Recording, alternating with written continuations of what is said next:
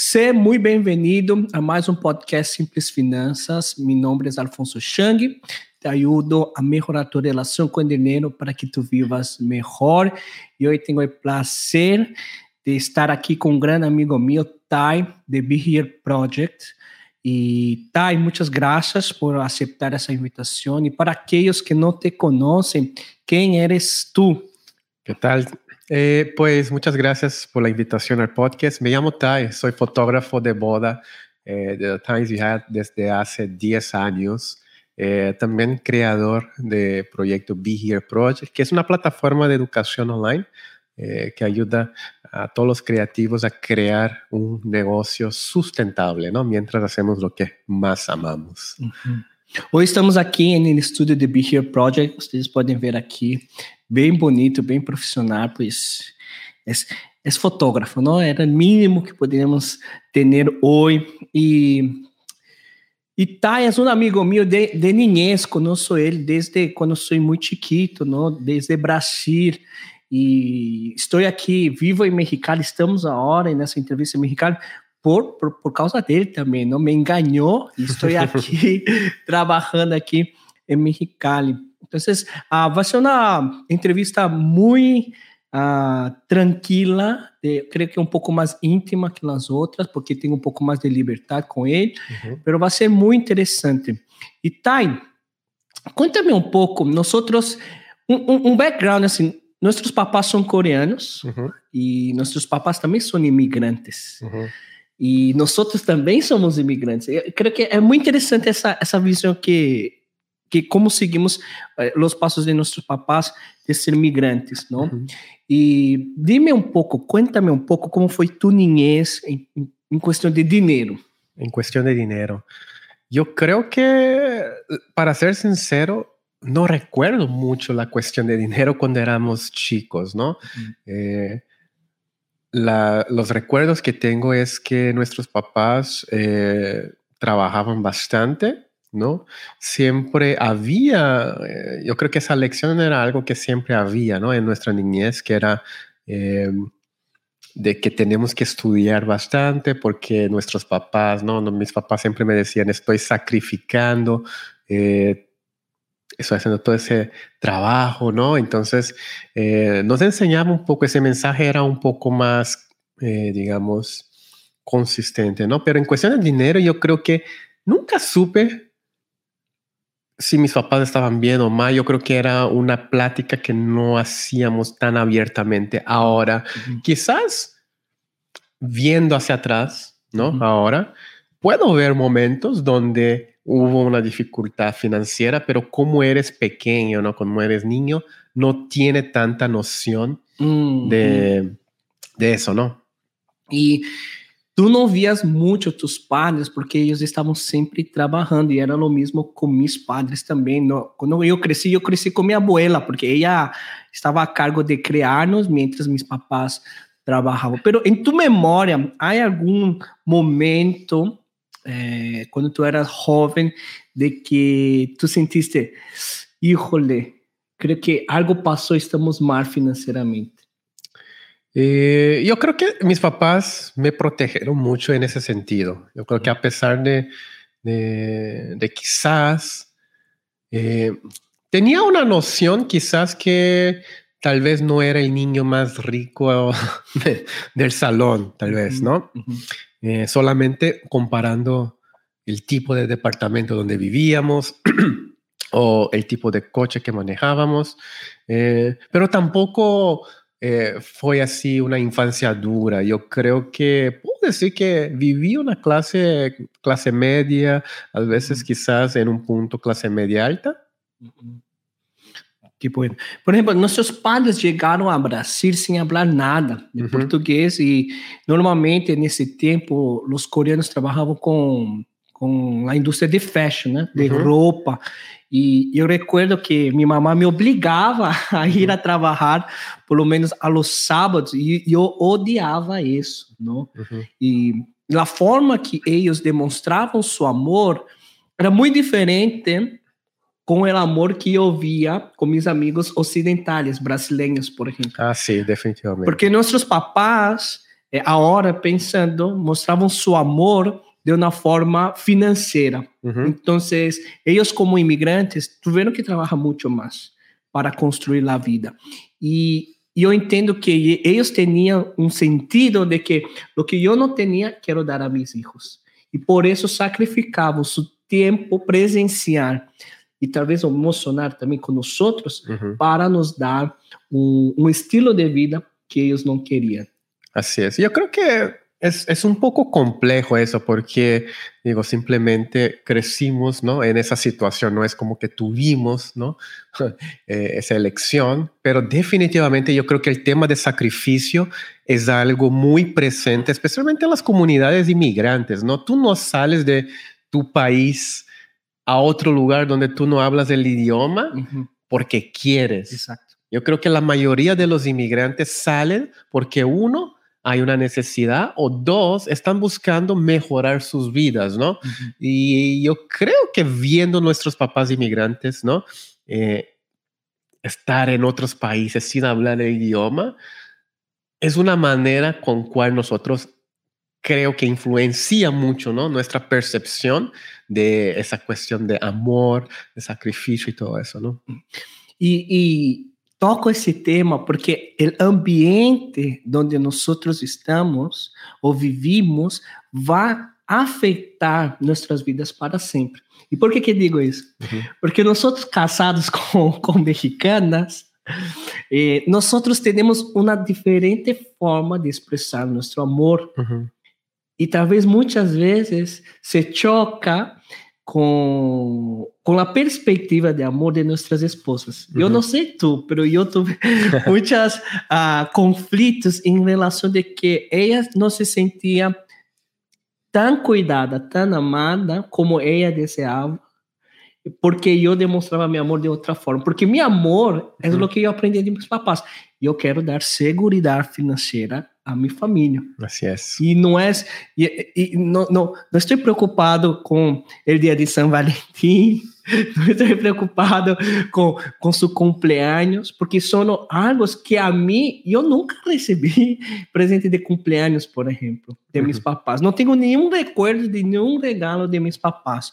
Então, eh, hago lo mismo com minha família agora. Então, minha prioridade é poder eh, dar esse sustento, essa tranquilidade, essa segurança financeira a minha família. E como é para ti? Yo creo que hay de los dos lados, ¿no? Yo creo que hay nuestra experiencia que nosotros tuvimos, ¿no? Y también por otro lado hay algo que quizás me gustaría personalmente mejorar, ¿no? Entonces, claro que la manera que crecemos influencia mucho de la manera que pensamos y actuamos, ¿no? Entonces, definitivamente esa cuestión de sacrificio es algo muy presente, ¿no? En, en mi familia. Eh, obviamente la, mis papás no eran eh, personas que expresaban su amor abiertamente, ¿no? Es muy difícil.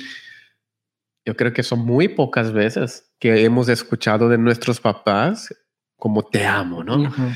Yo creo que esa, eso no se dice, pero se siente, obviamente se siente cuando ellos quieren mandar eso. Entonces creo que quizás influencia un poco nosotros. Ahora, nosotros estando aquí, quizás hay ciertas cosas, intento de ver eh, lo mejor de eso, pero también eh, ver hay cosas que podría mejorar, ¿no? Hacia mis hijos especialmente, ¿no? Uhum. E em tu casa, hablavam de dinheiro? Tus papás te ensinavam algo sobre dinheiro? Como administrar ou como manejar o dinheiro? Yo creo que nunca me sentaron y decir, mira, Tai, así vas a manejar tus finanzas, así va a ser. Yo creo que eh, mi experiencia con el dinero fue que me, igual que tú, ¿no? Que me hacía trabajar, ¿no? En sus negocios, ¿no? Entonces, eh, a veces estaba en el caja, a veces estaba empacotando las, la- las ropas, ¿no? Cuidando afuera para que nadie se robara.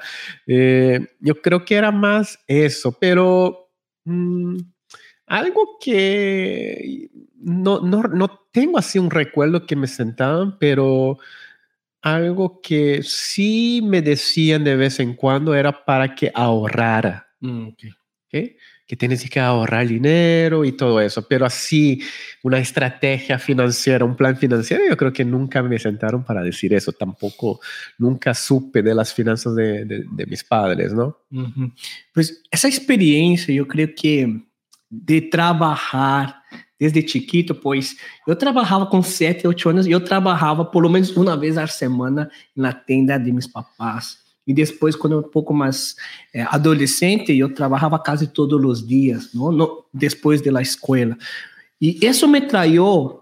É, no momento não me encantava uhum. esse trabalho, não? Mas agora eu vejo que causou um grande impacto em minha vida e, e a perspectiva que tenho sobre o trabalho.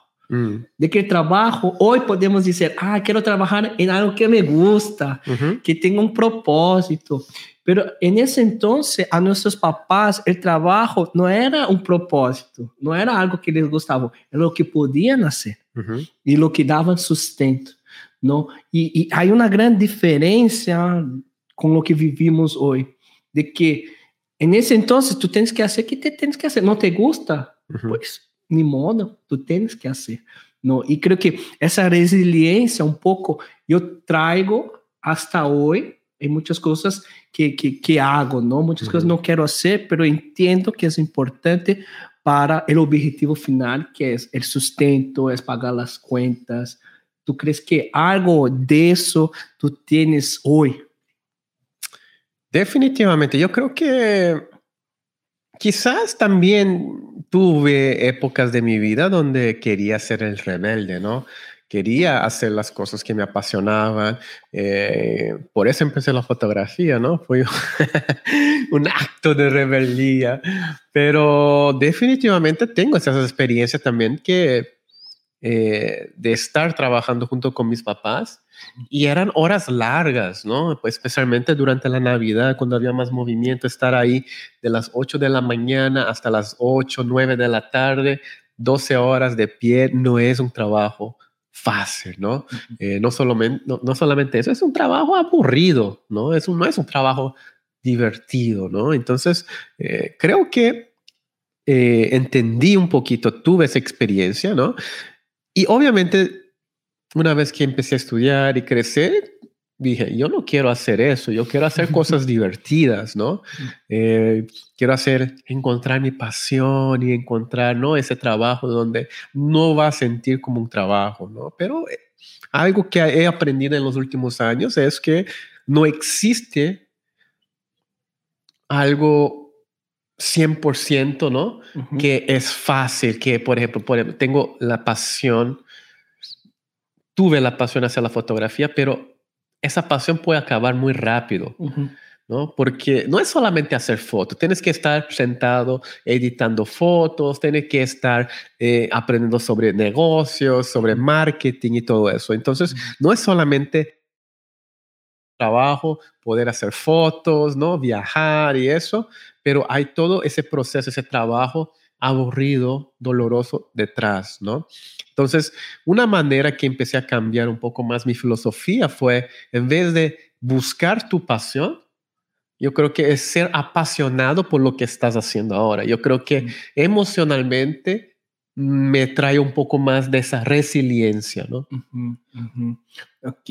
Ahora que tú estás tocando el tema de fotografía, es que ahora tú eres vamos dizer, tu eres um fotógrafo bem sucedido, não? Em México. Eu creio que eh, tu eres um dos maiores, pelo menos em América Latina. E se, se tu estás dudando de mim, tu podes entrar em Be Here Project, no grupo, e ele abre aí todas as contas ah, de quanto está ganhando, quando lo hizo, e tu podes comprovar. Pero nem sempre foi assim. Quero conhecer um pouco, conta-nos um pouco, como foi... Eh, essa tua carreira profissional, não? que estudiaste, depois disso, para onde fuiste e assim um pouco? Hum. Eh, crecí pensando que iba a ser pediatra. Me encantaban los niños. Eh, me encantan los niños todavía. eh, entonces, obviamente, eh, seguí esa carrera, ¿no? Hice la idea. No, que no sé si fue influencia de mis papás, ¿no? Probablemente sí, porque cuando crecimos existía solamente dos tipos de trabajos en el mundo, ¿no? Era o ser médico o ser abogado. no había otra opción. Entonces dije, pues de las dos voy a escoger medicina. Parece ser un poco más divertido. Entonces entré a ese camino ¿no? de, querer ser eh, doctor, pero en mis primeras clases de la Universidad de Química Orgánica dije, ¿sabes qué? Yo creo que no voy a aguantar mucho tiempo en esas clases de química orgánica. Entonces, y eso es lo que digo, a veces queremos ser algo, por ejemplo, quería ser doctor, pero química era de las materias que más odiaba. Y para ser doctor tenía que hacer años y años estudiando química, ¿no? Y, dije, ¿sabes qué? Eso no es para mí, ¿no? Entonces decidí eh, estudiar economía. Pero la economía, la parte más política, ¿no? La economía política porque me gusta platicar eh, de eventos, ¿no? Eh, políticos, eventos históricos, eh, decidí, decidí estudiar eso, ¿no? Y, decidí trabajar. Eh, después de la universidad tuve ese dilema. Ir a un programa americano que se llama Peace Corps, ¿no? Que te van, te mandan a, un país, ¿no? Eh, que está en desarrollo y tienes un programa de tres años donde tú ayudas a la comunidad local, ¿no? Es un programa de gobierno de Estados Unidos que se llama Peace Corps de hecho, había metido la solicitud, pero eh, llega una oportunidad, no sé si una oportunidad o si fue como que mi desesperación, pues me ofrecen un trabajo aquí, ¿no? En México, en una empresa coreana. Y digo, ¿sabes qué? Ahí es donde yo creo que el sacrificio de mis papás habló un poco más alto. Dije, ¿sabes qué? Sacrificaron toda su vida, ¿no? Para mandar a una universidad buena, ¿no? Me dieron toda esa oportunidad de poder estudiar y todo eso. Y quizás pensé, ¿sabes qué? Por lo menos voy a dar una oportunidad. Si es que después no me gusta, ok, pero déjame dar una oportunidad, ¿no? En ese mundo corporativo, a ver qué tanto puedo crecer, a ver si puedo hacer un poco de dinero para poder, ¿no? Eh, ahí retribuir un poco a mis papás, ¿no? Entonces, eh, eso. Y de ahí eh, pasaron que cinco o seis años trabajando ahí, ¿no? Era un modo automático, ¿no? Cinco eh, de 8 a 5, happy hour, 8 a 5, happy hour, ¿no? Y fin de semana, divertir, ¿no? Ir a un viaje y desestresar. Entonces era una vida rutinaria de 8 a 5 todos los días, hasta que pues conocí a mi esposa, Karina, y empezamos a desarrollar un poco nuestros hobbies, ¿no? Eh, nos gustaba viajar, empezamos a hacer las fotos, ¿no? Entonces queríamos documentar lo que estábamos pasando en ese momento. Y de ahí fue cuando empecé a desarrollar todo este proyecto de fotografía, ¿no? Entonces, no es una historia fuera, eh, fuera de, No es una historia que no es como, es una historia muy común, ¿no? Muchos de, de los que entran a la fotografía, entran por, ¿no? Por, porque les gustaba viajar, les gustaba tomar fotos de algo, ¿no? Les interesa y empiezan a pedir, ¿no? Oye, puedes tomar fotos de mis niños, puedes tomar fotos de mi bautizo y no sé qué. Entonces empezó más o menos así sin querer, ¿no? Como un extra. Okay. Pero tú brincaste mucho su historia y quiero regresar un poco a la universidad. Okay. Porque lo que tú me contaste, tú saliste de la universidad con deudas. Así es.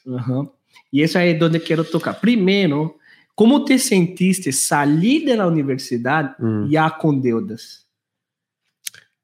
Tal vez, ahora pensando bien, tal vez era un poquito de estrés. Yo creo que por eso decidí también estudia, eh, entrar en el mundo corporativo después de la universidad. Cuando tú estás en Estados Unidos, tú puedes agarrar los loans, ¿no? los préstamos de estudiante y por los cuatro años que estás estudiando no necesitas pagar interés. Pero en el momento que termina tu carrera, en el momento que empieza, eh, ¿no? Sales de la universidad, empieza a correr los intereses. Mm, Entonces salgo de la universidad y tengo esa deuda, ¿no? Eh, debo, debía haber tenido como una deuda de 30 mil dólares. No era mucho comparado con lo que es hoy. ¿eh? eh hoy no, pero 30 mil dólares en ese entonces. Ese entonces era bastante, eh, era bastante dinero, ¿no? Pero el promedio hoy que es 100, 120 mil dólares, ¿no? Entonces, digo, 30 mil, dije, pues está bien, quizás eh, ¿no? En un año, dos años, tres años puedo pagar. Entonces, saliendo de la universidad, viendo que había esa deuda, quizás llegué a pensar, es que creo que necesito trabajar para empezar a pagar esa deuda. Yo creo que eh, ese, ese, proyecto de Peace Corps, de ir a un lugar y hacer trabajo voluntario, quizás va a tener que esperar. ¿Por qué? Porque la deuda va a empezar a aumentar. Y, y, y yo creo que fue mi, una de mis primeras experiencias con deuda, uh -huh. porque no tenía tarjeta de crédito, tenía tarjeta de crédito estudiantil, uh -huh. pero no era esa tarjeta que no tú puedes gastar mucho dinero, es limitado, uh -huh. pero una deuda tan grande como el loan de estudiante era algo que nunca había tenido en mi vida o nunca uh -huh. había experimentado. Entonces, no sabía tampoco, creo que también era muy inocente. Entonces, no sé si era doloroso en esa época o no, pero definitivamente estaba ahí, ¿no? ¿Cuánto tiempo tardaste para liquidar la deuda? Después que salí de la universidad, yo creo que pagué esa deuda me tardó unos 5 o 6 años. 5 o 6 años. Uh -huh. Ok. Es largo. Es largo. Es largo. Eh,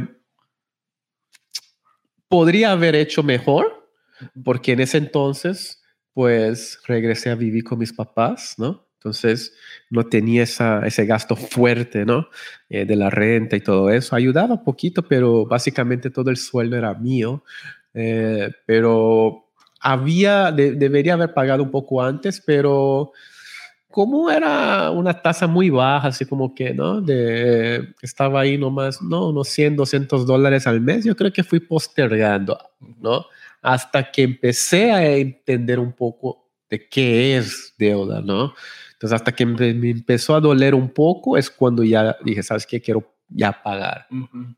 Y también tú eras joven, me gustaba la fiesta. Entonces... Sí, era joven, entonces, entonces no era necesario, no, no, era una preocupación tan grande, ¿no? Era la, la, siempre pensamos, cuando las cosas mejoren, pues ahí pago, ¿no? Ahorita, ahorita estamos bien y todo eso, ¿no? Exacto. Y pensando ahora, en ese momento, si tú pudieras regresar a la universidad nuevamente, ¿tú tomarías ese préstamo estudiantil o no? ¿Haría alguna diferencia o no? Ay, una pregunta difícil. La pregunta suena. ¿Tú prefieres estar de huevón en la universidad, ¿no? Jugando videojuegos, estando ahí con tus amigos, o hubiera preferido trabajar, ¿no? Hacer un trabajo extra y todo eso. Yo creo que me gusta vivir de una manera que no quiero arrepentir de las cosas, ¿no? Entonces ahorita sería fácil, arrepiento, pero para ser sincero, no tengo ese, esa sensación de arrepentimiento de que hubiera cambiado. Claro que me hubiera sido un poco más inteligente. A mí me hubiera encantado saber finanzas personales. Si hubiera, si hubiera aprendido finanzas personales a los 20, hoy que tengo casi 40, estoy seguro que en 20 años ya hubiera, estaría, estaría muy bien con los intereses ¿no? compuestos ahí. muy bien. Y otra cosa también, porque tú entraste ahí eh, en la empresa coreana y después tú también emprendeste, ¿no? Y, y tuviste un café. Así es. Y también un carrito de hot dog ahí. Un carrito de hot dog. Pero mi pregunta es, ¿por qué tú elegiste, uno, ¿no? Uno, ¿por qué tú emprendiste? Ajá. Y segundo, ¿por qué tú elegiste un café para emprender? De todas las cosas que se podría mm. emprender, ¿por qué elegiste el café? Ajá. Qué pregunta interesante. Porque yo no era cafetero, ¿eh? Yo creo que la influencia del café viene mucho de la cultura ¿no? coreana, que les encanta el café. Entonces, vi una oportunidad más que nada. No es porque yo amaba hacer café, no, no, no, no era café. Yo no tomaba café, no sabía absolutamente nada de café, pero vi, ¿sabes qué? Hay una oportunidad, me gustaría salir, emprender, ¿no? Siempre fue mi sueño ese sueño, ¿no? Ese sueño utópico, ¿no? Todos queremos ser dueños de nuestro propio tiempo, ¿no? Yo creo que no existe dueño de tu propio tiempo porque siempre estás trabajando para alguien, sea tus clientes o sea tu jefe. Pero ¿no? Ese sueño de, ah, voy a aprender, voy a, ¿no? Y tenía 23 años. A los 23 años salí, eh, hice el café por dos años, después como que eh, un año de carreta de hot dog y quebraron los dos negocios, obviamente a los 23 no sabes absolutamente nada. y fue cuando regresé a trabajar otra vez por otros cinco años, ¿no? Mi pregunta ahí, mm. bien puntual, ¿cuándo tú subiste de que, híjole, está quebrado y tenemos que cerrar el café, tenemos que cerrar el... Ya, mi sueño aquí murió. Sí, eh, yo creo que es una de las lecciones más difíciles que tuve que pasar, porque cuando tú emprendes algo, tu primero fracaso te duele, ¿no? Te quedas en el corazón y te duele mucho porque nunca había sentido así tan fracasado, pues es, un, es una sensación bastante fuerte que te marca, ¿no? Eh, te baja tu eh, autoestima, eh, estás muy preocupado con lo que la gente te va a decir y, ¿no? y te da vergüenza ¿no? de aceptar que estás fallando. Entonces, uno de los grandes errores que, que aprendí es cuando sé que estaba fallando, continué un poco más. Okay. En la esperanza de En la esperanza de que iba a mejorar. ¿Y qué es lo que pasó? Empecé a endeudar un poco más. Entonces dije, voy a aguantar un mes más con la tarjeta de crédito, un mes más con la tarjeta de crédito. Y otra y ahí es cuando empecé a tener un problema con la deuda. Porque fue las tarjetas de crédito que me hicieron sentir más todavía más fuerte el dolor de los intereses, porque el interés del, del préstamo estudiantil era muy bajo los intereses, pero de la tarjeta de crédito llegaba a un punto donde tenía que pagar 200, 300 dólares de intereses por mes. Y eso me dolía. Y eso me dolía. Y no solamente con deudas, eh, con un proyecto que no funcionó, ¿no? Entonces, pues, ¿sabes qué? Voy a regresar a trabajar otros cinco años. Y ahí, pues, me discipliné y fue cuando dije, ¿sabes qué? Yo no quiero más estar en esa posición, por lo menos, de deuda, ¿no? No sabía todavía finanzas personales, pero sentía ese dolor, ¿no?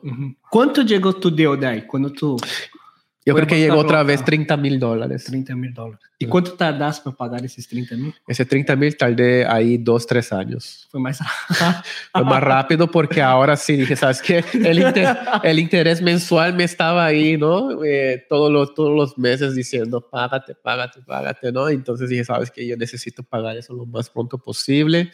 Eh, ya no quiero tarjetas de crédito y tuve una experiencia muy mala con las con las tarjetas de Todavía sigo usando, ¿no? Pero no a nivel eso, ¿no? Entonces, de, de, de, estar financiando una vida, ¿no?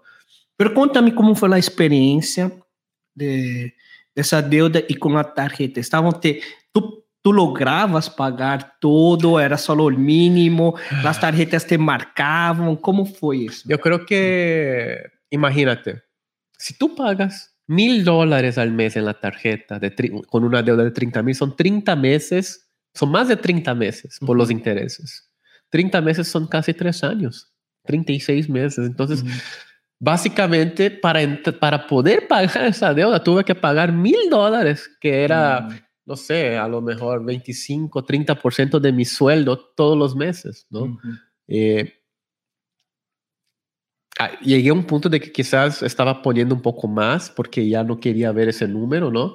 Eh, la matemática era, cuanto más rápido pago, puedo estar ahorrando esos 100 dólares de interés mensuales. Entonces, eh, fue algo que, fue algo que aprendí con el dolor. Muy bien. Y creo que muchas personas pasan por eso, hacen el cambio cuando tienen un dolor. Y es normal, eso es parte del ser humano, ¿no? Pero eh, mi deseo como educador y tú también como educador es que no esperes llegar hasta el fondo para tomar un próximo paso, ¿no? Porque nunca es tarde, pero las consecuencias son grandes dependiendo del tiempo que tú tardas para tomar la responsabilidad de hacer algo. Pero también quería eh, preguntarte que en ese momento donde tú fuiste a bancarrota, e tu vê esse, esse choque, né? esse impacto emocional eh, na autoestima, a vergonha, a frustração. Como tu lidiaste com isso? Ou tu simplesmente ignoraste ou tu buscaste ajuda? Tiveram pessoas a tu redor para passar por todo esse processo? Para ser sincero, yo creo que fue algo que no compartí con muchas personas, ¿no? Yo creo que más o menos absorbí solo ese proceso, ¿no? Eh, pero al mismo tiempo, había dentro de mí algo que decía que, sabes que tú eres una persona que sabes leer, ¿no? Tienes salud, ¿no? No es el fin del mundo, ¿no? Tienes, eh, sabes hablar cuatro idiomas, por menos que sé, pues vas a poder trabajar en alguna parte. Entonces, miedo, miedo así de que voy a pasar hambre no tenía, ah, era más la presión social, pero eh, no sé, eh, yo creo que era algo, eh, era más de absorción, no, no fue algo que hablé con alguien o que me, que, que, alguien, tampoco hubo gente que llegó, oye, Tai, oye, vi que tu café quebró, que, eh, cuenta, no, no, no hubo, no hubo momentos así, ¿no? Uhum. E creio que dependendo de seu momento de vida e processo que tu estás passando, porque, por exemplo, estar quebrado e ir à bancarrota é, solteiro é diferente que padre de família. Ah, sim, não, não. Eu creio que Yo creo que uno de mis mayores miedos es pasar por eso ahora con mis hijos.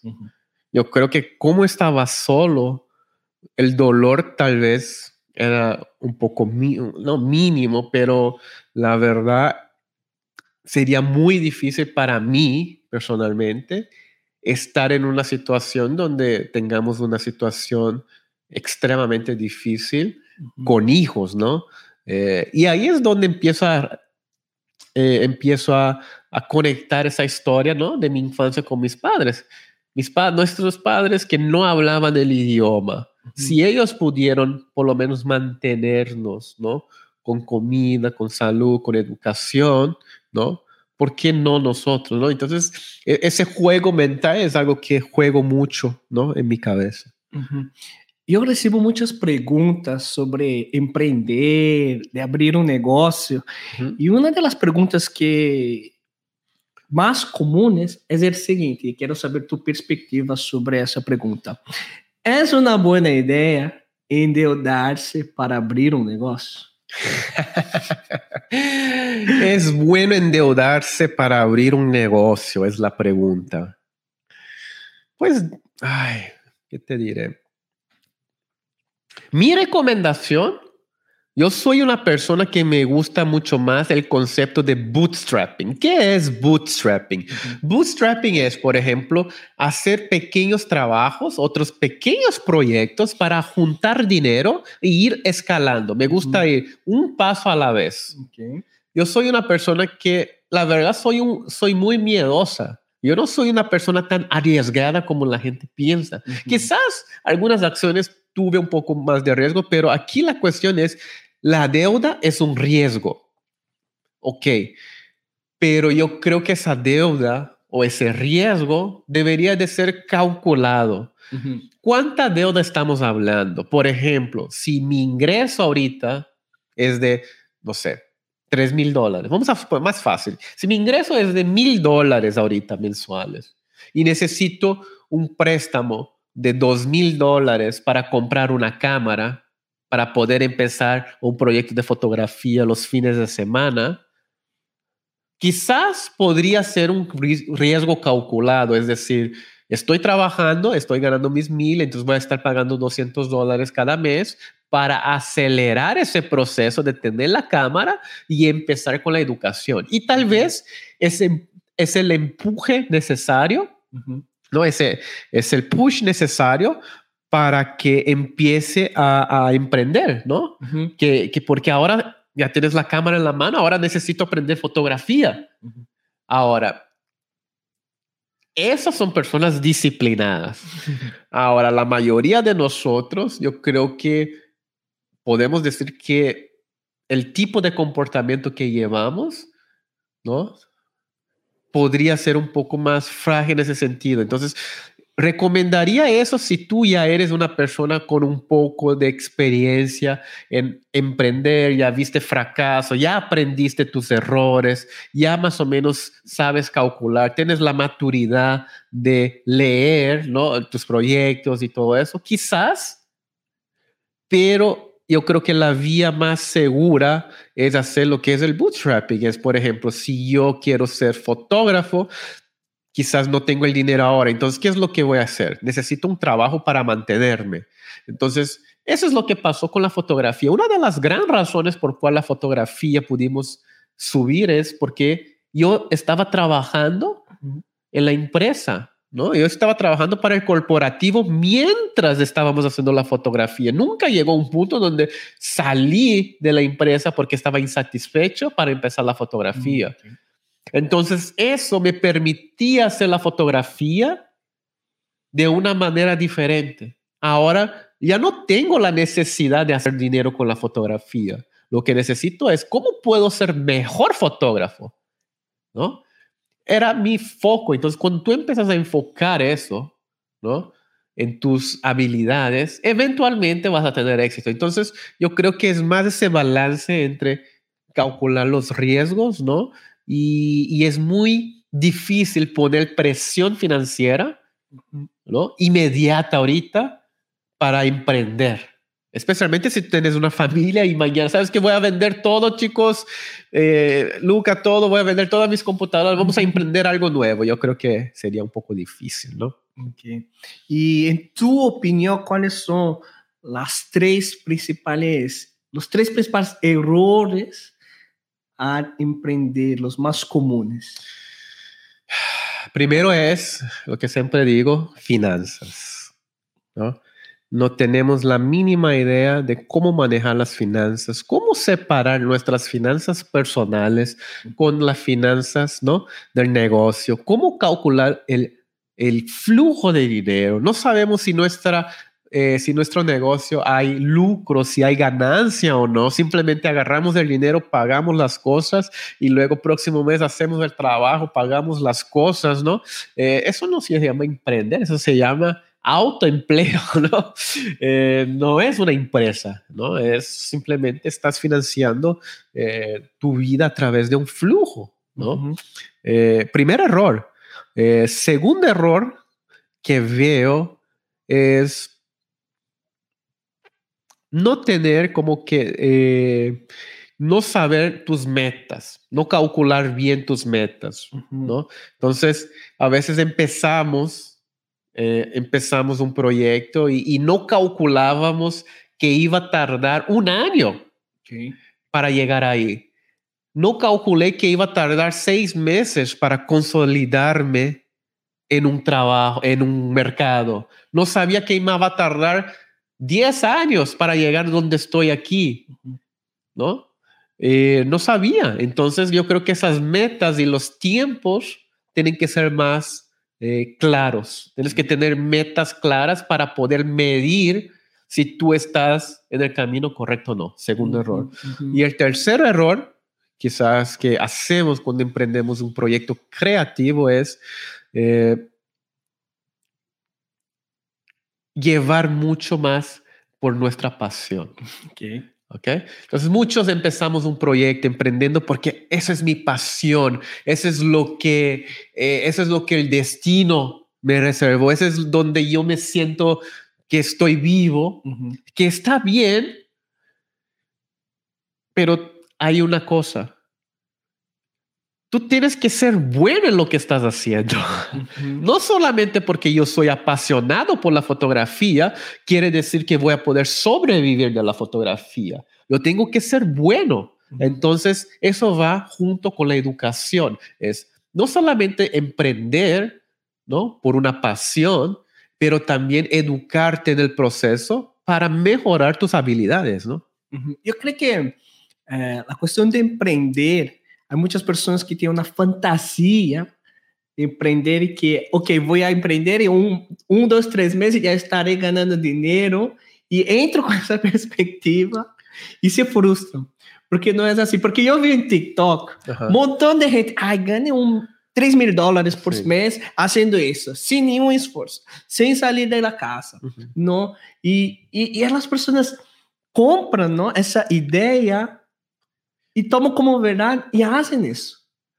E, e, e genera um problema muito grande porque, uno, como tem, não há um, um preparo, um plano financeiro para empreender. Então, deixam todo, depois de três meses estão em bancarrota e na pior situação, com deudas, e têm que regressar a um trabalho que não queriam mais. Hum.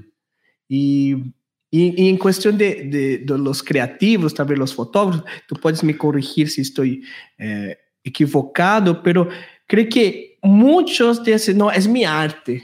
Hum. E como é minha arte, eu decido como vai ser, e eu tenho que respeitar minha arte, e por isso muitas vezes deixam de fazer algo para o cliente uh, que poderia que se transforma ou se traduz em dinheiro.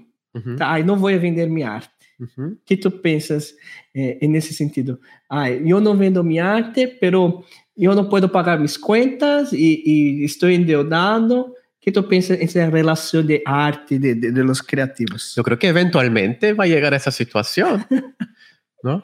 Eh, va a llegar una, va a llegar al fondo donde un artista, ¿no?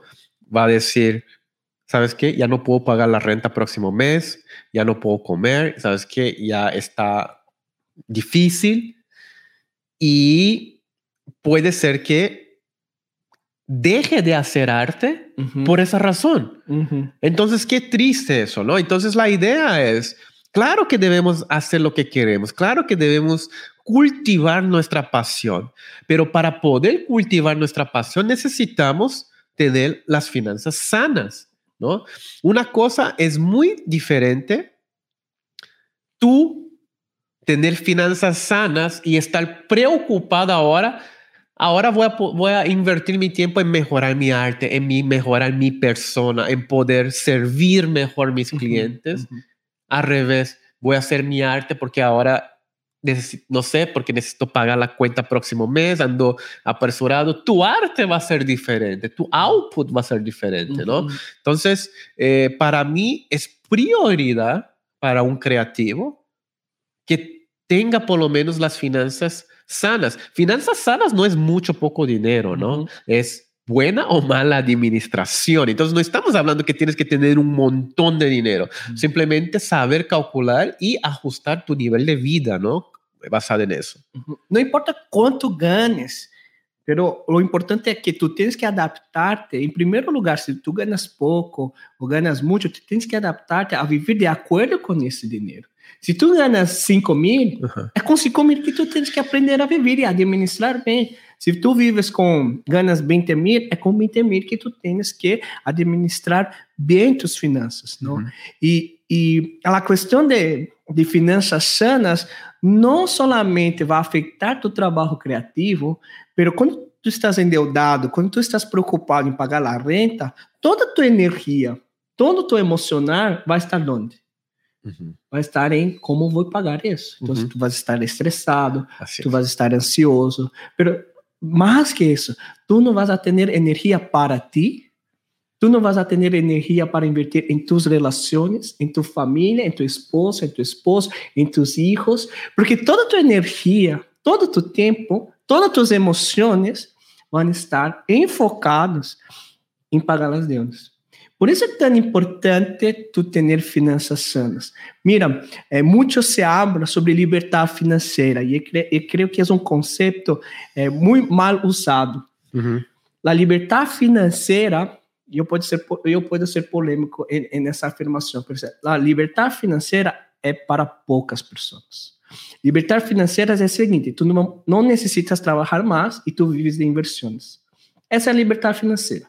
Se tu deixas de trabalhar, tu não necessitas se preocupar porque tus inversões eh, através dos interesses da ganância pagam todo o teu estilo de vida. Pero vas a tener preocupação? Vai ter preocupação, pero a questão é, a liberdade financeira não é para todos. Tu chegar a esse nível financeiro de liberdade financeira não é para todos, pero a, a tranquilidade, a paz financeira, se é para todos, porque Hum. isso é questão de administrar e saber viver com o que tens. Yeah. As pessoas dizem, ai, mas Alfonso, ah, porque eu pus um, um post, não? De que todo eh, mexicano pode ser milionário. Sim. Porque, de acordo com uma investigação de INEGI, a média de sueldo em México é de 7.380 pesos. É Set- pouco, 7 mil é pesos. pouco, Perfecto. é pouco, é Uhum. pouquíssimo. Pero, eh, para um exercício de, de reflexão, eu também, ok, se tu invertes 738 pesos, 10%. mensual- 10% Ok. mensualmente Ujú. por 30 anos, tu chegas a ser milionário. Un millón de pesos. Um milhão de pesos, Ok. com 738 pesos. Ujú. 50 mil dólares. Uhum. E as pessoas dizem, ai, não, Alfonso, é que com esse dinheiro não se pode nada. Não, não importa. É, é solamente um exercício de reflexão. Pero, se, se não te alcança Ujú. viver com tu dinheiro, o problema não é que tu ganas pouco. O problema é que tu gastas muito, que não poderia. Ahora vamos a decir, no, es que con 7 mil, pues la vida no es tan buena. ¿Dónde voy a vivir, Alfonso? Si la renta está muy cara, la comida está muy cara, entonces, ¿qué vivo en la calle? Não, 7 mil? claro que não. Eu vivi em Cidade de México em um quarto Uhum. com banho. Ujú. Era 5 metros quadrados, Uhum. não? E pagava 3.500. Pô, e- e- Era chiquito. Pues ok, 7 Era, me gostava? Não me gostava. Hum. Era estilo de vida que eu queria? Não era. Mm. Pero é o que me alcançava. Primeiro, tu tens que administrar tu dinheiro com o que tens hoje. Tu não podes estar imaginando. Yeah. Então, é a mesma coisa. Tu tens que ahorrar hoje, porque no futuro, se tu não ahorra hoje, tu não vais ahorrar amanhã também. Então, primeiro aprenda a administrar tu dinheiro com o que tens. Se não te gusta o estilo de vida, o ingresso que tens, vamos a trabalhar para ganhar mais. Ujú. Pero é impossível que tu gan ganhando 7 mil, tu tenha um, um estilo de vida de 15 mil. É um problema. Mm. Aí tem a questão de qualidade de vida? Tem, pero acepta. Hum. A vida é injusta, infelizmente. Não, pero tu tens a responsabilidade de administrar o dinheiro que tens. E é, e é para e é desse princípio que temos que partir. Primeiro administro o que tenho. Não estou insatisfeito. Se estou insatisfeito, vou, vou trabalhar para ganhar mais, hasta que me sinta confortável, não? Perfecto. nesse sentido. E, e, e, e para aqueles que querem começar a empreender, eh, tu já falaste do bootstrap, não? Uhum. De pouco a pouco, tu não deixas tu trabalho e já mergulha assim em, em empreendimento. Que mais dois tips tu darias para as pessoas que querem começar a empreender? Porque com a pandemia, muitas pessoas deixaram de trabalho Ujú. E talvez não querem entrar em uma outra empresa e Uhum. querem ser dono de seu tempo, querem ser dono de uma empresa. Que, que outros dois tips tu daria a eles para começar bem a empreender? Yo creo que en la sociedad donde vivimos hoy ya no es suficiente ser bueno. Tienes que ser excelente en lo que haces. Entonces, si tú quieres emprender algo o quieres ofrecer un servicio o vender un producto, tiene que ser excelente. Tienes que ser destacado hoy. No tienes que ser un diferenciado. ¿Cuál va a ser la diferencia? ¿Por qué debo de comprar aquí contigo si, si aquí el fulanito me da por mitad de precio? ¿Por qué voy a hacer, la- no sé, por qué iría a cortar el cabello contigo? Pues si aquí corta mejor por un precio mejor. O cobra igual, pero tiene mejor infraestructura o lo que sea, ¿no? Y en cuestión de fotógrafos es, ¿por qué debo de contratar a ti y no ese fotógrafo que cobra la mitad? Es parecido vamos a suponer parecido, las fotos, ¿no? Entonces, primero tip es mejora tu habilidad, ¿no? Invierte en tu habilidad, invierte en, ¿no? En, en, en hacer que lo que tú estás ofreciendo es excelente, ¿no? Segundo tip que podría dar si quieres empezar a emprender y todo eso es, ah, quizás voy a ir a un poco más ahora el mindset, ¿ok? Yo creo que el emprendimiento es algo que necesita mucho ejercicio mental, ¿no? Esa resiliencia mental de entenderte, porque va a haber muchos altos y bajos, ¿no? Por ejemplo, en mi día tengo muchos altos y bajos, ¿no? Hay momentos que es súper excitante, hay momentos que no es tan divertido, ¿no? Pero yo creo que ese mindset es muy importante. ¿Y qué es el mindset? No digo así como que tiene que ser el mejor para ser millonario. No es eso. Simplemente tener el mindset de que todo lo que hago ahora, ¿no? Todas las cosas que estoy haciendo, voy a intentar de hacer de una manera excelente, sin atajos, ¿no? Sin sacrificar calidad. Deja invertir, ¿no? Deja, ¿sabes qué? Te hice ese producto, te estoy ofreciendo ese servicio. Mira, es bueno, quieres probar, ¿no? Por lo menos que ofrezca tu mejor, ¿no? Que esté orgulloso de eso, ¿no? Y, tú hablas mucho en tu grupo de Be Here Project para los fotógrafos ahí. Si tú eres fotógrafo, eh, tú puedes pedir para entrar en ese grupo de servir al cliente. Tú podrías profundizar un poco más. Eh, ¿Qué es servir al cliente, por ejemplo, en tu industria de fotógrafo? Yo creo que la palabra servir en Latinoamérica por lo menos, es una palabra que tiene una connotación muy negativa, ¿no?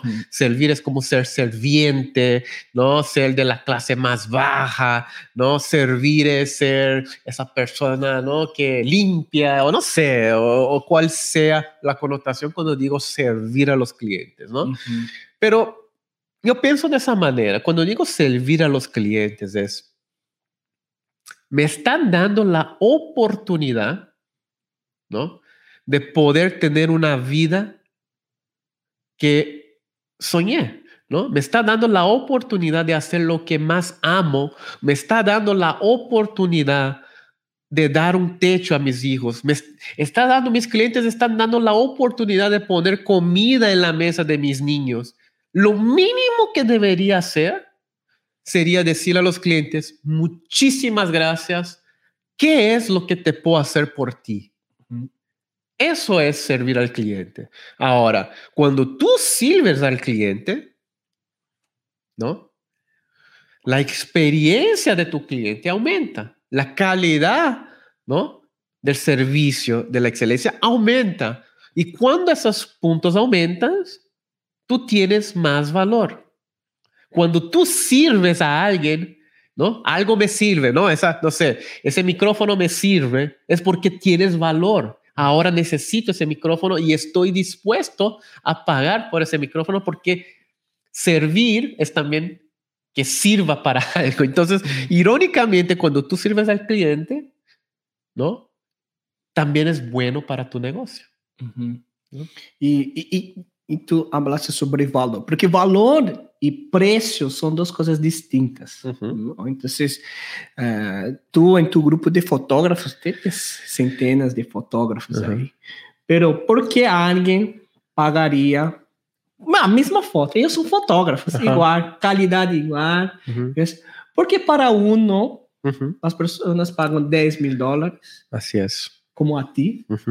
E para outro pagam 500 dólares. ¿Cuál es, la diferencia? Ahí va el workshop gratis. A los que están aquí en vivo, en el Instagram, chicos, qué buen workshop aquí. De, ¿Por qué pagaría 10 mil para un fotógrafo y por qué no pagaría, pagaría mil al otro, siendo que tienen el mismo, la misma fotografía, ¿no? Aquí la cuestión es, estamos resolviendo diferentes niveles de problema. ¿Ok? Muchas veces nosotros pensamos que resolvemos un problema y queremos, no sabemos el valor. El valor, ¿no? Para, para regresar un poco, precio es lo que uno pone. Yo puedo poner el precio que quiera. Yo puedo poner, mi fotografía vale un millón de dólares. Ahora, si hay valor en el mercado, es totalmente otra cosa. El valor que pone es el cliente. ¿Ok? Entonces, yo puedo poner 10 mil dólares pero el cliente tiene que ver valor en eso. Ahora, si la fotografía es la misma, entonces eso quiere decir que el cliente está viendo el valor en otras cosas. ¿no? Y digo, no tengo todo el tiempo para explicar ¿no? esa cuestión de valor, pero básicamente es, está relacionado con los problemas que resolvemos. Cuanto mayor el problema, más tiene valor. ¿No? Entonces, eh, la pregunta que hago, un ejemplo que doy es, ¿por qué la gente pagaría 500 dólares para unos tenis Adidas de Easy? ¿No? Siendo que hay unos tenis aquí muy bonitos por 100 dólares. ¿Por qué pagaría cinco veces más por Panam, unos tres? Panam, el Ajá, Panam, el. Panam vende 50 dólares. ¿Por qué pagaría 500 dólares para un par de tenis? ¿Por qué Ujú. pagaría mil dólares para unos tenis Gucci? ¿Voy a ser 10 veces más rápido? No. ¿El tenis dura 10 veces más? No, tampoco. ¿no?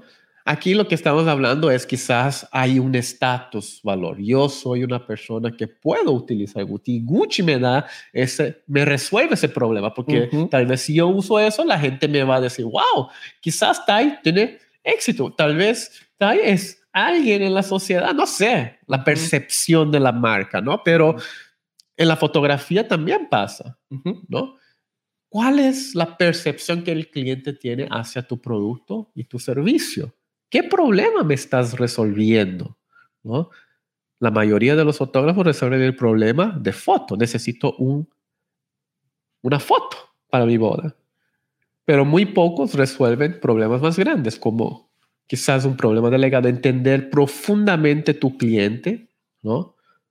Y expresar esa, lo que haces. Problema de riesgos, minimización de riesgos, ¿no? ¿Qué riesgos puede tener, por ejemplo, una pareja al contratar un fotógrafo? inconsistencia, despreparación, que el fotógrafo no tenga seguro, eh, que el fotógrafo no tenga un buen contrato, que el fotógrafo no tenga esa percepción de consistencia. Tiene muy buena foto, pero el correo es muy informal, no tiene página web. Eso me da una... me da, me, da, me da miedo de contratar a alguien porque tengo que depositar miles de pesos y si ese me roba mi dinero, ¿qué voy a hacer? Entonces, muchos de, las de, de- de la fotografía no entendemos que estamos pidiendo al cliente que deposite miles de pesos en nuestras cuentas. Sin ninguna estructura de backup, ¿no? Entonces, cuando un negocio es un poco más sólido, ve que eh, hay una estructura, ve que hay un contrato formal, ve que eh, hay un poco más establecido, que la gente está comentando, ¿no? Que la gente está dando reseñas, que, oye, ese fotógrafo es bueno, mira, ¿no? Hay reseñas, todos esos tipos de cosas. o publicaciones que dice, oye, ese fotógrafo es bueno, todas esas pequeñas cosas van incrementando, ¿no? Agregando el valor, ¿no? Como, como la cuestión que muchos freelancers no quieren eh, abrir una empresa, ¿no? Registrarte, pagar impuestos. Y, por ejemplo, la pareja puede pedir, oye, ¿puedes mirar factura? Así es. Y muchos no pueden porque no están ah, en día con el gobierno. Así es. ¿no? Entonces, oh, ay, es que va a pedir a pagar, es que no tengo cuenta, es extremo, pero, ah, no tengo cuenta de banco, pero tú puedes comprar una tarjeta de Amazon de 300 dólares y pagar a mí. Son cosas así que pueden pasar con las personas. Así es. Y ah, quero que tu expliques um pouco também, porque a questão de resolver o problema e criar valor de, de, de clientes, existem três esferas, não? Que Donald Miller Así es, habla, ajá. ¿no? Entonces, tú puedes ah, hablar un poquito sobre esas tres esferas de problema que resolvemos al cliente. Sí, muchas es una pregunta muy común. Tai, ¿cómo resuelvo los problemas de los clientes? ¿Qué es resolver los problemas de los clientes, no? Hay tres tipos de problemas, ¿no? El primero problema es el problema externo, es decir, un restaurante resuelve el problema. ¿Cuál es el problema que un restaurante o todos los restaurantes de la ciudad resuelve? El hambre. No importa si tú vas a la taquería o si tú vas a un restaurante Michelin tres, es- tres estrellas o cinco estrellas, lo que sea, va a resolver el mismo problema. Al final de la experiencia, después de ir a un restaurante, vas a estar satisfecho. Resuelve el problema del hambre. Entonces, ¿por qué ahora un restaurante cobra 50 pesos por la comida y otro puede cobrar 4 mil pesos? ¿No? Es, es, la, es comida. ¿no? Es comida. Ambos llegan al mismo lugar, ¿no? De, de resolver el problema del hambre, ¿no? Y ahí es cuando empezamos en la segunda esfera, los problemas internos. Los problemas internos sería, yo quiero ir a ese tipo de restaurante. Yo quiero ir a un restaurante caro porque ahora yo voy a llevar, ¿no? La chica que estoy saliendo y quiero impresionarla, ¿no? Que yo soy una persona que tengo las condiciones de traer a un restaurante así, que tengo la condición de pagar por un restaurante caro, que yo sé que son gustos refinados, ¿no? Entonces estás resolviendo un problema interno de la persona, ¿no? Por ejemplo, tal vez... Eh, el problema, por ejemplo, siempre también doy ese ejemplo, ¿no? De la máquina Nespresso de café, ¿no? ¿Cuál es la diferencia entre ir a un Starbucks o una máquina expreso? Ambos te dan café, ¿no? Pero ¿cuál es el problema interno que una maquinita del expreso quizás te pueda resolver? Es, yo no sé mucho de café, pero con una cápsula yo sé que va a salir un expreso.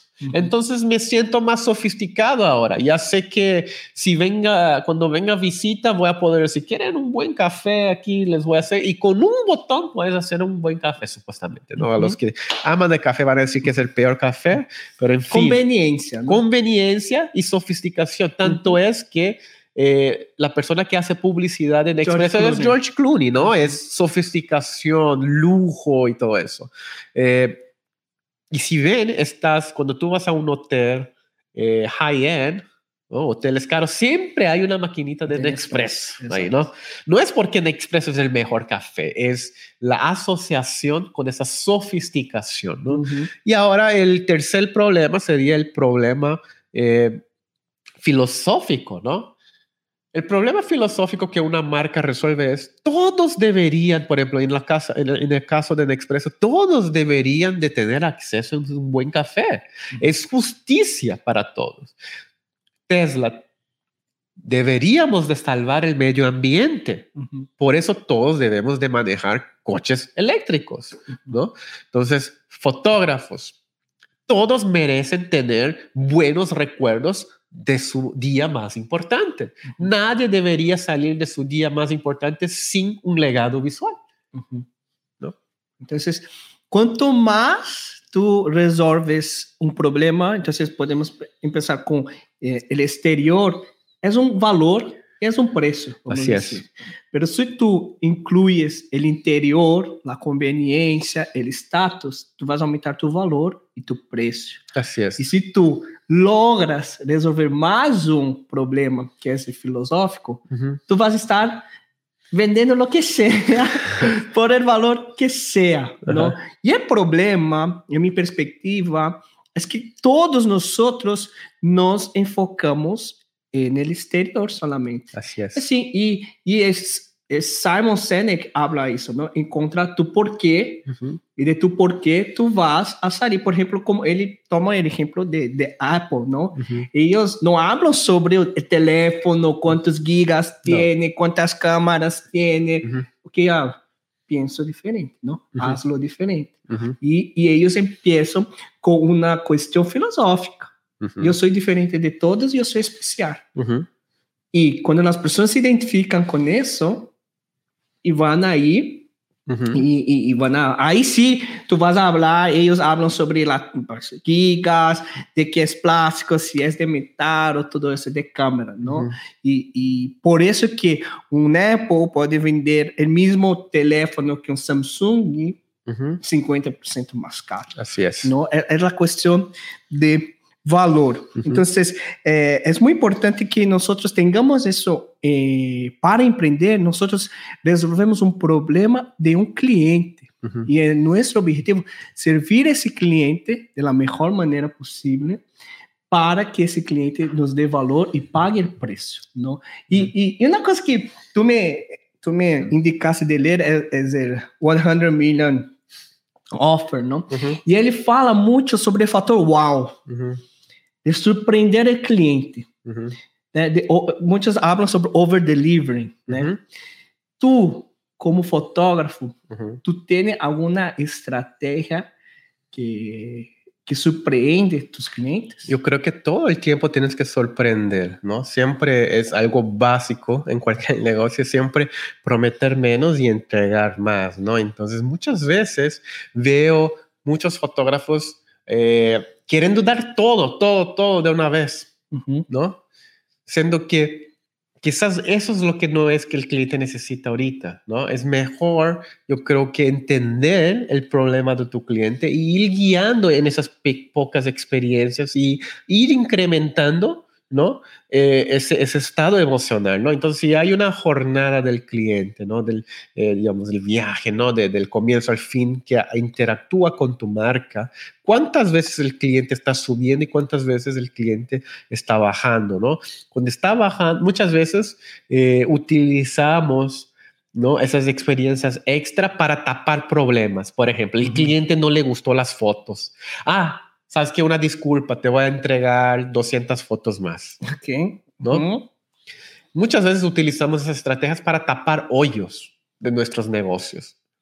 Pero es mucho más efectivo tú hacer eso en un estado donde el cliente no está esperando. Es mucho mejor amplificar los altos que tapar los hoyos. Cuando tú tapas los hoyos, te queda nivelado. Pero cuando tú amplifica una parte alta, amplifica muchas experiencias cuando la experiencia se queda una experiencia memorable para el cliente. Un ejemplo de amplificar. Un, ejemplo de amplificar. Por ejemplo, el cliente estaba esperando eh, que tú entregaras 400 fotos, pero entregaste 800. Es una manera de amplificar. Otra manera de amplificar, el cliente no te estaba esperando que iba a recibir un regalo un mes antes, ¿no? Eh, eso. O tal vez, por ejemplo, un momento, eh, un momento es eh, esos momentos de sorpresa que tú puedes dar, que no está en el script. Por ejemplo, si voy a un McDonald's, no está en el script que la persona que me atiende tiene que dar algo, pero si yo voy a McDonald's y un día la, la persona dice, ay, te voy a dar hoy, hoy una galleta gratis porque eres un cliente frecuente, muchísimas gracias wow, voy a quedar, wow, eso no esperaba. Entonces, muchas veces es mejor amplificar ¿no? ese tipo de experiencias. Pero muchos pueden decir, pero Tai no está en el contrato, Tai. Así, es, no está en el contrato. ¿Por qué que voy a dar eso? Estoy perdiendo dinero. Así es, por eso, por eso cuando yo digo, tienes que cobrar bien, es ese mindset. No es porque tú estás queriendo engañar al cliente, es porque cobrar bien te da la posibilidad de servir mejor al cliente. Cuando tú cobras menos, cuando tú das un descuento al cliente, tú estás haciendo un desfavor al cliente. Tú estás diciendo, yo voy a sacrificar la calidad, mi estado emocional en el producto que te voy a entregar. ¿Ok? Entonces, por eso es importante la cuestión de cobrar bien por tu trabajo. No porque quieres ganar más, porque te da la oportunidad de servir mejor a tus clientes. Y eso va a ser una cadena, ¿no? Eh, ¿no? Que, que, solamente va a subir. Ahora muchas veces tenemos ese miedo de cobrar que sentimos como con un síndrome de impostor que no queremos subir porque eso no vale y todo eso, pero si uno tiene la mentalidad de que con eso ahora voy a poder dar mucho mejor calidad, voy a poder disminuir el riesgo para el cliente, voy a poder... Eh, dar mejor experiencia, voy a poder ahora tener mejor equipo para hacer mejor backup de las fotos, ¿no? Cositas así, es mejor experiencia del cliente, ¿no? Y, tomando como ejemplo, estaba pensando una vez, eh, nosotros aquí eh, tomamos el galón de agua, ¿no? Entonces vamos a, la purificadora y lo llenamos. Entonces, por ejemplo, nosotros tenemos que ir de coche y llevar el galón y llenarlo, ¿no? Pero, ¿y si el dueño de la purificadora te registra toda vez que viene sabe qué galón que tú tienes, qué agua que tú tomas y qué tiempo, en cuánto tiempo tú vienes. Y un día antes te llama, oye, voy a entregar ese galón en tu casa. Qué buen servicio. Yo voy a abrir mañana ese negocio aquí en Mexicali. Entonces, si la purificadora del barrio no hace eso con 10, imagine cómo esos vecinos van a decir, mira, nunca, Nunca me pasó eso, nunca vi una purificadora eso. Tú estás ahorrando el tiempo de e todo el estresse de estar checando e que falte água, não? Uhum. É que nem gás, não? É, é péssimo quando falta gás, porque tu não tens água caliente todo, pero uhum. se tu tens um processo donde tú puedes dar mayor atención al cliente. Yo creo que ese es el over delivery, ¿no? Mm. Ese es surpreender al cliente de una buena forma. También estábamos hablando sobre resolver los tres problemas. Yo una vez estaba platicando con mi mamá y ella vive en Brasil y ella estaba con hambre. Yo dije, mamá, ¿qué tú quieres comer? Ela, ah, es que quiero comer una carne. Eu falei, não, não, espera aí. Vou te pedir comida. Uhum. Ela, como? Como que tu vas a pedir comida se tu estás em México e eu estou em Brasil? Que, que tu estás dizendo? Uhum. que tu estás dizendo? Eu falei, não, mamãe, o que, que tu queres? Ah, quero um corte. Uhum. Ok. Aí, pois, não, já deixamos de falar e, e por Uber uhum. Eats, que eu tenho de Brasil, eu pude pedir comida para ela. Uhum. Eu disse, mira, mamãe, Aí em 30 minutos vai llegar comida e, e tu vas, bájalo e, e acepta. Pero ela não estava creyendo-me. Uhum. Pero não, mas como? O que, que que tá passando? Por que que vai bajar por la comida? Uhum. E ela foi, agarrou e subiu. E, e, e ela se quedou tão impactada que ela começou a chorar. Uhum. Porque ela se sentia amada. Que aunque mi hijo esté lejos, uh -huh. kilómetros, uh -huh. ella en Brasil y en México, ella pudo tener esa conexión. Tener esa Entonces conexión. tal vez si yo fuera uno de marketing de Uber, podría vender esa historia de decir, conecta con tus seres queridos de cualquier parte del mundo, comparte una comida junto, tal vez no pueden cenar juntos en este momento, pero podemos conectarte en ese lugar, ¿no? Entonces yo creo que esa cuestión de marketing, a veces pensamos como que como una farsa de que, ay, tengo que engañar al cliente, tengo que hacer un truco uh -huh. para ver cómo lo puedo sacar más dinero. No es, se trata de eso, se trata de cómo podemos servir mejor al cliente, cómo podemos ¿no? mejorar nuestros procesos, cómo podemos amplificar sus experiencias, ¿no? Y, y, a través de nuestros business, ¿no? Inspirarlos también, ¿no? Uh -huh. Y Jesús ya decías, si tú quieres ser grande, tú tienes que servir. Uh -huh. Creo que eso también se, se puede poner en los negocios. Y en cuestión de finanzas y uh -huh. todo eso, eh, ¿qué lecciones o, o qué quieres dejar demostrar a sus hijos? En cuestión de finanzas? Uh -huh. Esa es una pregunta interesante. Tuve que pensar un poco porque la verdad es que no tengo tanta esa claridad todavía. Yo creo que no he llegado a ese nivel ¿no? de experiencia de vida donde puedo decir ahora qué es quiero que dejar. Pero algo que quiero dejar es, eh, no es que ellos vivan bien o no es una, ¿no? una, una, una herencia ¿no? de, de, de, de dinero, no es eso. Yo creo que es la lección de finanzas es saber lidiar. Yo creo que la, es la disciplina de saber lidiar con el dinero uh -huh. para potencializar a las personas que ellos son. Uh -huh. Que ellos pueden ser buenas personas, ¿no? Y que el dinero tal vez les pueda ayudar a potencializar eso, ¿no? Por ejemplo, eh, si Luca un día tiene una habilidad en ser ingeniero, quizás a través de las finanzas le va a dar la oportunidad de potencializar eso estudiando en ciertos lugares. Tal mm. vez le va a dar potencializar yendo a otros lugares y viendo, ¿no? Y eso va a poder contribuir a la sociedad, ¿no? Entonces yo creo que lo más que quiero eh, enseñar no es esa cuestión de que tienes que hacer mucho dinero, pero que entienda el dinero como una herramienta uh -huh. para potencializar, ¿no? La persona que son, ¿no? Entonces, eh, claro, esa, esa, esa, ex, esa ex experiencia con el dinero va a ser muy importante como lo educamos, ¿no? Los, nuestros hijos, eh, pero tampoco quiero que piense que el dinero es el malo, evil, ¿no? Root of all evils, ¿no? La raíz de todos los malos. -huh. eh, yo creo que hay que tener, yo creo que no, no es que es una prioridad uh -huh. en nuestras vidas, pero que entienda a aceptar el dinero ¿no? como una herramienta dentro de nuestras vidas. Yo creo que quizás sería una buena lección. ¿no? Okay. Muy bien. Ahora para finalizando nuestra entrevista, las preguntas finales, uh -huh. eh, ¿qué tú presente diría a tu futuro en ese momento? que tu yo de presente diría a tu yo de futuro. Yo de presente a mi yo de futuro. Ah, 30 años. En 30 años yo tengo un mensaje para decir hacia frente, no hacia atrás. Ajá, hacia frente. Ajá.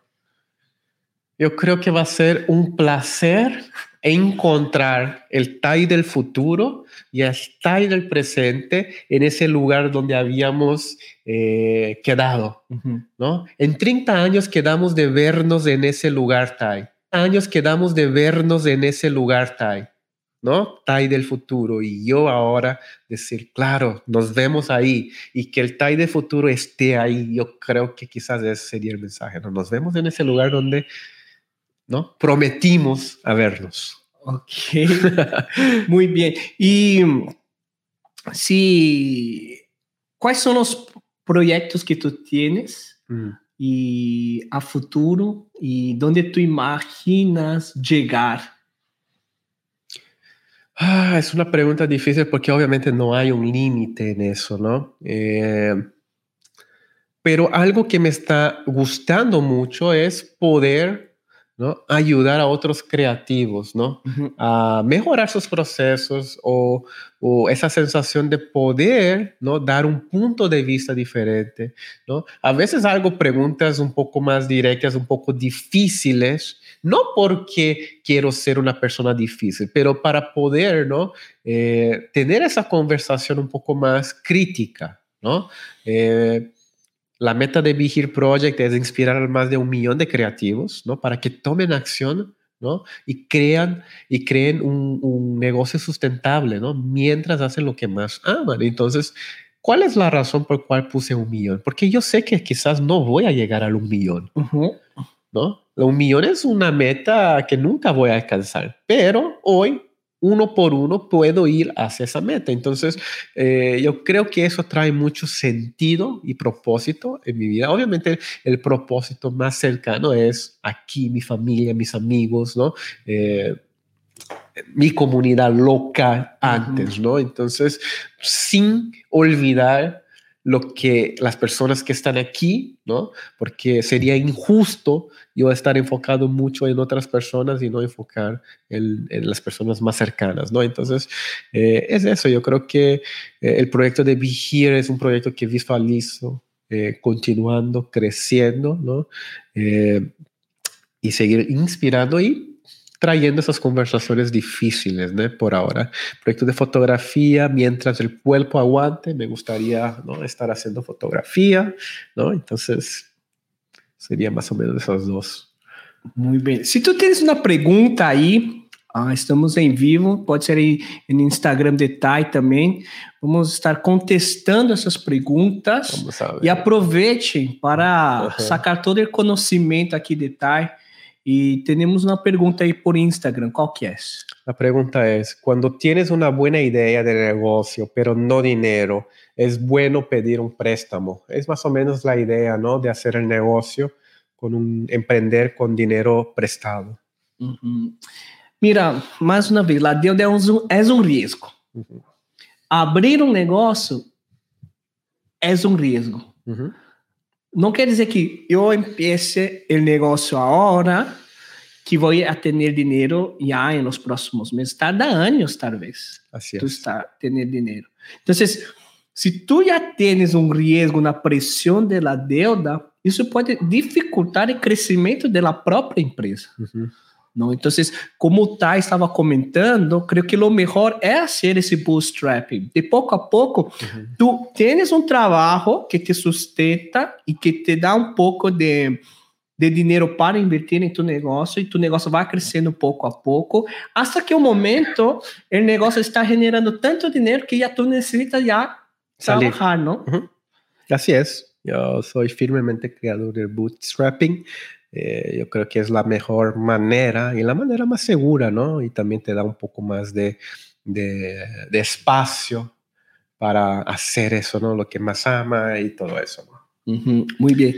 Y para las personas que quieren encontrarte, é, ter uma assessoria, uma mentoria contigo, ser parte do grupo de Be Here, que devem fazer? Onde te buscan? Pues me puede encontrar en el Instagram, arroba Be Here Project, ¿no? También está los podcasts eh, en todas las plataformas de Spotify, Apple Podcasts, Google Podcasts, está el podcast de Be Here Project, ¿no? El negocio de la creatividad y también aquí eh, tenemos próximamente cursos y congresos durante el año donde puedes ser parte eh, y de vez en cuando estoy abriendo espacios para mentorías, también para que estén pendientes ¿no? en las redes sociales. Eh, pueden suscribirse al correo porque ahí es donde mando las primeras informaciones. Pueden ir al behereproject.com y hacer la suscripción. entren al Instagram, ahí también están los ebooks gratuitos, eh, hay webinars gratuitos, hay mucha información eh, de ayuda. Entonces, ahí está todo disponible sin ningún costo. Muy bien, muy bien. Muchas gracias por su tiempo, Tai. Gracias a ustedes que quedaron aquí hasta el final de la entrevista. Espero que ustedes tengan gostado da informação. Se vocês querem mais conteúdo sobre finanças, vocês também podem me seguir por Instagram, Alfonso Chang Coach, eh, por el podcast que tu está escutando agora, Simples Finanças, e também por el canal de YouTube Simples Finanças. Espero que tenham uma linda semana e nos vemos em no próximo episódio. Bye! Bye, bye.